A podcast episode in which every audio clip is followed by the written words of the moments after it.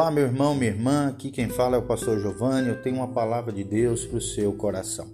E nós estamos baseados em Hebreus capítulo 6, de 1 a 2, onde nós vamos falar hoje sobre imposição de mãos. Vamos procurar de alguma maneira trazer luz ao seu entendimento sobre essa doutrina tão importante dentro do cristianismo. A Bíblia Sagrada diz em Hebreus 6:1, por isso, pondo de parte os princípios elementares da doutrina de Cristo, deixemos-nos levar para aquilo que é perfeito, não lançando de novo a base do arrependimento de obras mortas e da fé em Deus. O ensino de batismos, o, de, o da imposição de mãos, da ressurreição dos mortos e do juízo eterno. Isso faremos, se Deus permitir. Então, nós vemos aqui no versículo 2 o ensino do batismo, a imposição de mãos, a ressurreição dos mortos e o juízo eterno. Como uma das, aqui na verdade, ó, uma, duas, três, quatro, cinco, seis doutrinas fundamentais do cristianismo, o que aqui o autor de Hebreus chama de da doutrina de Cristo, princípios elementares dessa doutrina de Jesus, tá bom? Tendo como base da nossa fé cristã. Então, quando pensamos na imposição de mãos, né, a atual visitação que Deus tem nos dado tornou essa antiga verdade da doutrina da imposição de mãos uma realidade atual, graças a Deus, no seio da igreja. Mas, em primeiro lugar, o que é a doutrina de imposição de mãos? A imposição de mãos é um dos princípios fundamentais da doutrina de Cristo, como nós falamos, baseados em Hebreus 6:2. Outra pergunta que surge é qual é o sentido básico da imposição de mãos? Como é que ela funciona? Primeiro, em um método bíblico de outorgar bênçãos divinas. As mãos ungidas tornam-se uma espécie de canal, veículo ou ponte pela qual algo é transferido ou transmitido de uma pessoa para outra. Três palavras são importantes na definição deste ministério. Primeiro, a palavra identificação ou seja, nós nos identificamos com Deus. Segundo princípio é o princípio da comunicação. Nós, nós nos comunicamos com Deus, nos identificamos com Ele. E terceiro, a palavra confirmação, confirmando aquilo que Deus quer fazer através da imposição de mãos. Então, identificação, comunicação e confirmação. E aí surge outra pergunta: a doutrina da imposição de mãos encontra-se tanto no Velho como no Novo Testamento? E a resposta é sim. O ministério da imposição de mãos encontra-se tanto no Velho como no Novo Testamento. O Velho Testamento, onde é que tem isso? Primeiro tem sob o sistema levítico, lá em Êxodo 29, 10, Levíticos 1, 4. Em vários trechos né, do sistema levítico nós vemos a imposição de mãos. Também a imposição de mãos era feito para juízo, Lá em Deuteronômio 17, 7 fala sobre isso. Em terceiro lugar, no Velho Testamento, a imposição de, de mãos servia para bênção, consagração e comunicação profética.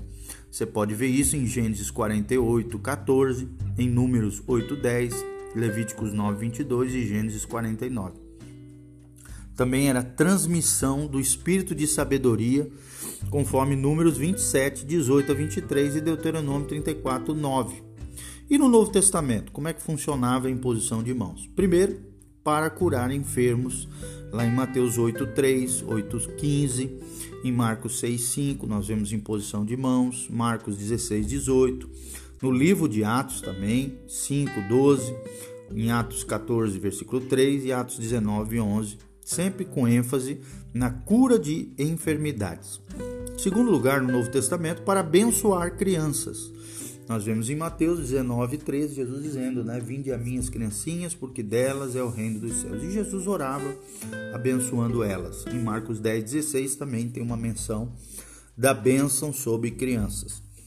Terceiro lugar, para outorgar, ou seja, o Espírito Santo.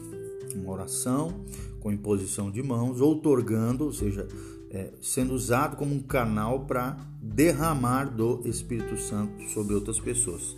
Nós vemos isso em Atos 8, 18, Atos 9, 17 e Atos 19, 6. Também, em quarto lugar, como uma bênção, uma consagração, uma comunicação profética, assim como era no Antigo Testamento. em Lucas 24, 50 e Atos 6, 6 e Atos 9, 17, nós vemos dessa maneira. Então, no Novo Testamento era para curar enfermos, para abençoar crianças, para otorgar o Espírito Santo e como uma bênção, consagração e comunicação profética. No Antigo Testamento, o Velho Testamento, estava debaixo do sistema levítico, servia para juízo, servia para bênção, consagração e comunicação profética e também, num quarto momento, como transmissão do espírito de sabedoria. Uma outra pergunta surge: que significa imposição de mãos e comunicação profética? No Velho e no Novo Testamento, Deus usou o ministério de liderança para, por meio da imposição de mãos, conferir e confirmar ministérios e dons espirituais. Você pode ver isso em Romanos 1:11, 1 Timóteo 1:18, 1 Timóteo 4:14, 2 Timóteo 1:6 e versículo 14 também e 1 Timóteo 5:22. Então, através da imposição de mãos, ministérios de liderança eram levantados e também eram conferidos dons espirituais sobre as pessoas. Paulo também exorta Timóteo dizendo: Não te faças negligente para com o dom que há em ti, o qual te foi concedido mediante profecia, com a imposição das mãos do presbitério. O que é um presbítero? Um presbítero é uma pessoa com ministério de liderança no corpo de Cristo. É um dos ministérios registrados lá em Efésios 4, 11, que pastoreia, que supervisiona a igreja do Senhor. É um dos anciãos da igreja, homens maduros, cheios do Espírito Santo, com vida ilibada, né, com coração em Deus, uma vida reta e consagrada ao Senhor. O que é um presbitério? Um presbitério é um grupo de dois ou mais presbíteros ou anciãos, homens maduros, né, ungidos por Deus com poderes proféticos, direção e governo do Senhor para confirmar e transmitir a mente de Deus ao corpo de Cristo através da imposição de mãos e da pregação do Evangelho. Quando é que se reúne o presbitério? Um presbitério de ministérios apropriados deve ser convocado pela liderança da igreja local quando ocorre uma necessidade de orientação profética. Havia, por exemplo, na igreja, Assembleia de Antioquia, profetas inspirados, intérpretes da vontade e dos propósitos de Deus, e mestres como Barnabé, Simeão, por sobrenome Níger, ou seja, preto, né, negro, Lúcio de Serene, é o que significa, Manaim, é um outro membro da corte de Herodes, o tetrarca, e Saulo, que aqui se transformou em Paulo. E servindo eles ao Senhor, jejuando, disse o Espírito Santo: Separai-me agora a Barnabé e a Saulo para a obra a que os tenho chamado. Então, jejuando e orando, impondo sobre eles as mãos, os despediram. Isso tudo está lá em Atos 13, de 1 a 3, tá? Traduzido pela Amplified Bible. Outra pergunta surge é qual é o propósito das reuniões do presbitério? Presbitérios são oficiais eleitos na igreja local, né? E seu governo não é uma democracia, é um rei com um reino. E ele quer governar esse reino através de homens inspirados por Deus, que agem com sabedoria e graça da parte do Senhor. Uma das maneiras que Deus confirma os ministérios e os coloca no corpo de Cristo é por meio de imposição de mãos e profecia. Pela imposição de mãos, o presbitério ministra a pessoas individuais e casais. Por meio de profecias, visões, sabedoria e outros tipos de revelação, os presbitérios os presbíteros né, confirmam a vontade de Deus a cada pessoa e também transmitem capacidades espirituais para seu ministério no corpo de Cristo, é o que Deus faz através deles. O desafio e inspiração dados a cada um dá um significado especial ao seu lugar na igreja. Você pode ver tudo isso que nós estamos falando em 1 Timóteo 1,18.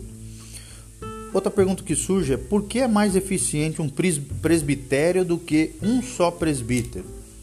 Em primeiro lugar, porque a Bíblia ensina que ninguém tem tudo.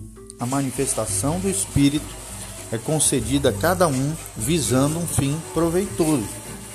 Mas um só e o mesmo Espírito realiza todas estas coisas, distribuindo-as como lhe apraz, e cada um individualmente, conforme nos ensina a palavra de Deus em 1 Coríntios 12, 7 e 12, 11. Cada ministério no corpo de Cristo tem seu dom e sua expressão específicos. E é por isso que a igreja é chamada um corpo, o corpo de Cristo. Então, invariavelmente haverá uma expressão mais completa da verdade quando existe um presbitério plural e do desafio também quando vários tipos de ministérios proféticos tomam parte numa igreja local. A força desse ministério está na habilidade de cada presbítero de cooperar e de julgar de forma construtiva aquilo que está sendo profetizado. Como diz a Bíblia em 1 Coríntios 14, 29, tratando-se de profetas, falem apenas dois ou três e os outros julguem. Ou seja, tanto o presbítero como o candidato estão protegidos. As Escrituras enfatizam a importância de duas ou três testemunhas. Pela boca de duas ou três testemunhas, toda questão será decidida.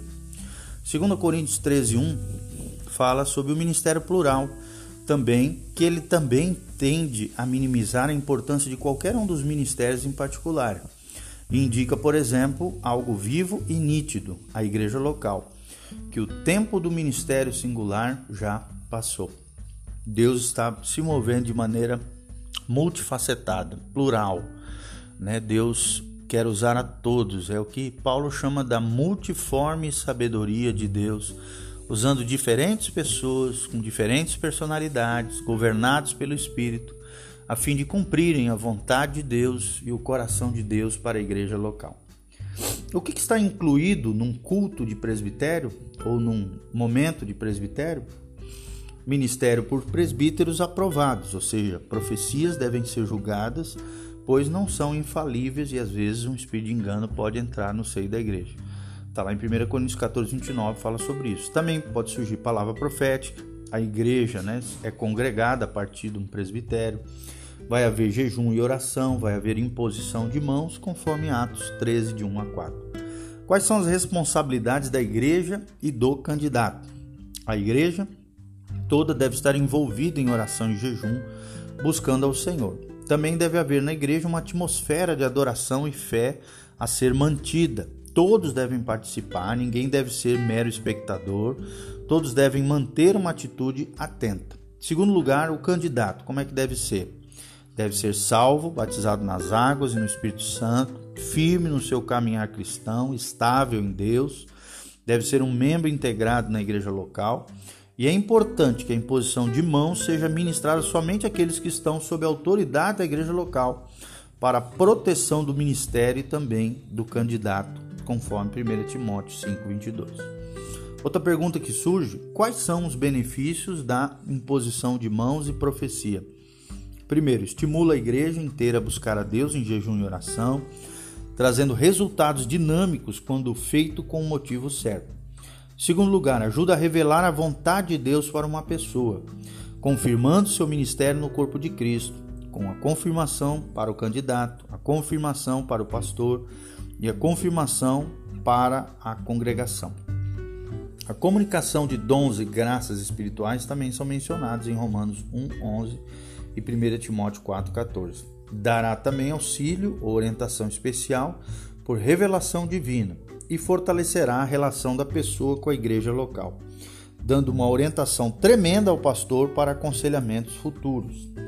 Também, né, tudo isso, esses benefícios da imposição de mão e das profecias, capacita a pessoa a combater o bom combate, é o que diz 1 Timóteo 1,18. Em alguns casos, traz libertação da escravidão ou libertação de poderes satânicos, né, demoníacos. Também a imposição de mãos e profecia revela as necessidades especiais que precisam de oração, ajuda a desenvolver confiança na igreja local e nas, nos indivíduos, ajuda a desenvolver ministérios e dons e talentos dentro da igreja, ajuda a revelar e enfatizar os vários ministérios e funções do corpo, ou seja, ninguém tem tudo e ninguém faz tudo. Todos fazem tudo para o Senhor, para a glória de Deus. E ajuda também a eliminar a atividade ou ministério inútil na igreja, causado por votação congregacional na base da popularidade ou rotação. Também o presbitério, em posição de mãos e a profecia aumenta grandemente o entusiasmo da igreja toda, o que por sua vez afeta a ministração a Deus, ao corpo e ao mundo. e a imposição de mãos e profecia pelo presbitério na igreja local, devidamente supervisionada, supre o clamor e a fome por Deus que há nos corações num ambiente sadio. Isso serve de proteção para aquele que poderia procurar uma experiência assim fora da sua própria família cristã. Tá bom? Então, nós procuramos através desse estudo trazer um breve entendimento para que você entenda a importância da doutrina da imposição de mãos.